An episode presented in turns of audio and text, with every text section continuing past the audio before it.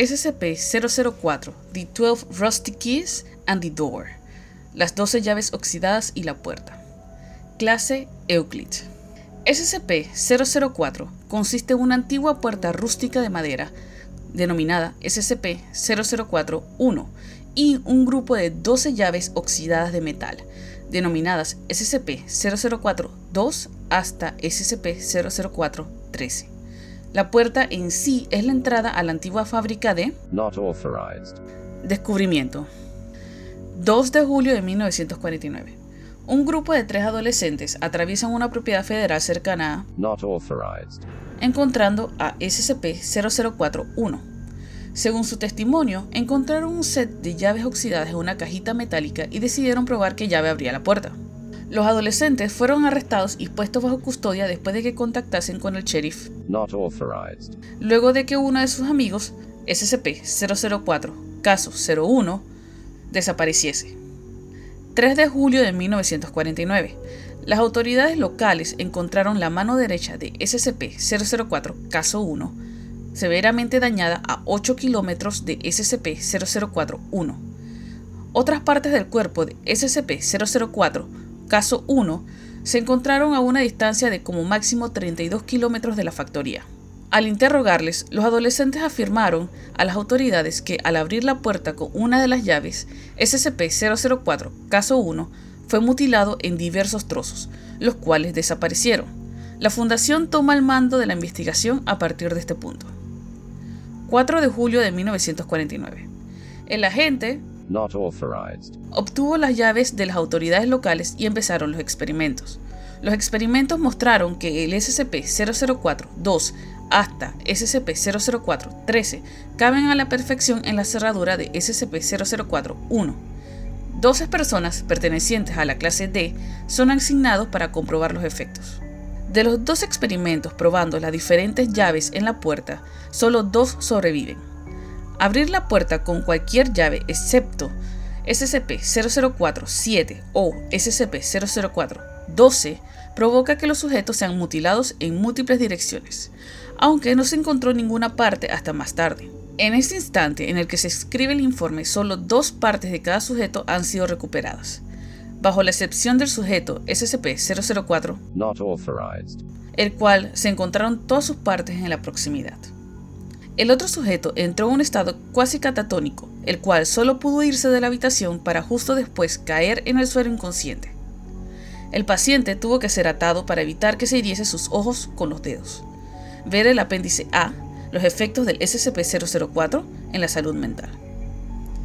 El sujeto que usó SCP-004-7 afirmó haber entrado en una gran habitación, demasiado grande para el tamaño del edificio al salir, SCP-004-1 se dejó abierta y entró allí un pelotón armado de personal de nivel 3. El volumen de la habitación parece imposible de medir, y solo la puerta y el individuo son la única parte de la sala que se pueden palpar o iluminar. 16 de julio de 1949. Los adolescentes y el sheriff son terminados. 2 de agosto de 1949. Se declara como área peligrosa debido a una bomba no explotada y se alzan vallas para evitar la entrada de civiles. Empiezan las pruebas para determinar si el entorno de SCP-004-1 es seguro. Primero de diciembre de 1950. Se confirman anomalías espaciotemporales debidas a la exposición de SCP-004. Los estudios se suspenden hasta más información. 3 de julio de 1900. Los trozos restantes de caso 1 aparecen de forma inexplicada cerca del SCP-004-1. A pesar de haber muerto hace décadas, los trozos de SCP-004 caso 1 no sufren ningún tipo de descomposición. Aún permanecen calientes. La sangre no está coagulada. Se archivan para realizar más pruebas. 4 de julio de 1900. Los trozos restantes de uno de los 12 sujetos originales aparecen de manera similar a los de SCP-004 caso 1. Se les asigna el nombre en clave de SCP-004 caso 2. Las pruebas sugieren que ambos usaron el SCP-004 21 de marzo de 1999. Debido a la masiva creación de armas nucleares y el advenimiento de la Tercera Guerra Mundial, De aquí a se empieza a construir un emplazamiento dentro de SCP-00401. Dicho emplazamiento tiene suficientes reservas para personas días. 21 de abril de 1999. Ha ordenado que se expanda el sitio dentro de SCP-00401 para incluir lugares de emergencia para contener a todos los SCP móviles y una base de datos de petabytes para todos los datos SCP.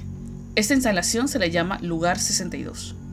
25 de septiembre del 2000.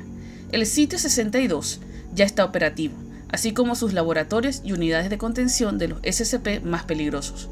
Se ha activado el backup de datos SCP. 25 de enero de 2001. Debido a anomalías temporales, todo el personal del lugar 62 debe residir allí de forma permanente. Se les informará a las familias que han muerto debido a un accidente industrial y se pondrán duplicados de sus cuerpos en el funeral. 14 de julio de 2003. Hubo un masivo apagón en el noreste de Estados Unidos y en Canadá. Debido al fallo masivo de varios generadores de la SCP, el lugar 62 se quedó sin electricidad durante 53 minutos. Durante estos 53 minutos, todo el personal se quedó completamente sin luz. El personal afirmó sentir criaturas y gente, aunque no se podía ver o sentir ninguna entidad paranormal.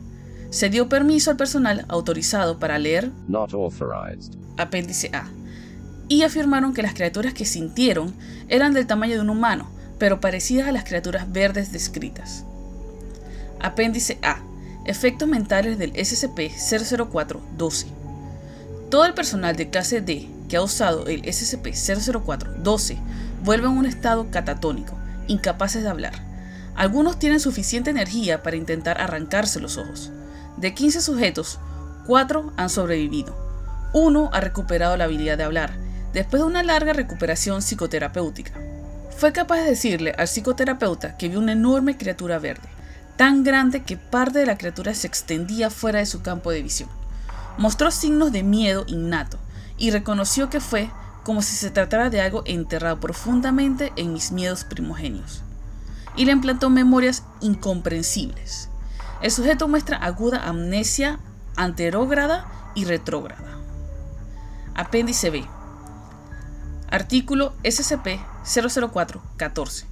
Fecha de hallazgo 9 de febrero de 1950. Origen descubierto en algún lugar del área de la factoría, en la antes no descubierta oficina del gerente. Descripción. El objeto parece ser una caja de 182 centímetros por 129 centímetros, no barnizada de madera. Es posible que la caja fuese abierta por la llave segura, SCP-0047, al igual que cinco de las llaves no seguras, ver documento SCP-0041. Al abrir SCP-00414, con SCP-004-7 se abre automáticamente. El volumen interior de la caja es exactamente 5 veces mayor al exterior. Los objetos dejados en la caja no parecen afectar la masa de la caja, así como tampoco sus otras propiedades. Cuando la caja se cierra, todos los objetos dentro se desvanecen irremediablemente. El personal cerrado dentro de la caja también se puede perder irremediablemente. El personal perdido de esta forma parece afectar muy severamente los sueños experimentados por Contención. Al tratar con los objetos SCP-004-2 hasta SCP-004-13, es vital proceder según las normas descritas. No se permite usar los objetos fuera del lugar a no ser que se esté acompañado por dos empleados de personal nivel 4. No se debe traer ningún componente del SCP-004 y hacerlo interactuar con SCP-004-1. Sus efectos son todavía desconocidos y no se hace una investigación más profunda debido al alto coste de los experimentos. Si alguno de los objetos dentro de SCP-004-1 rompe la contención, las llaves se deben lanzar dentro de la puerta antes de la activación de las cabezas nucleares del sitio 62. Se procederá con la total terminación a cualquier tipo de persona que se lleve las llaves fuera del área delimitada. Eso sería todo por hoy, muchas gracias por escucharme, espero que les haya gustado. De nuevo, si tienen algún consejo o pedido de algún SCP en especial que no está dentro del orden que estoy siguiendo, por favor, hacérmelo saber a través de mi canal de YouTube en los comentarios o a través de mi Twitter que estoy dejando en la descripción de este podcast. Aparte de eso, solamente un leve comentario. No sé si estaré publicando el viernes. No sé si alguien está escuchando ahorita mismo, pero no sé si estaré publicando el viernes debido a que es Navidad. Como decía, muchas gracias y que pasen unas felices fiestas. Bye.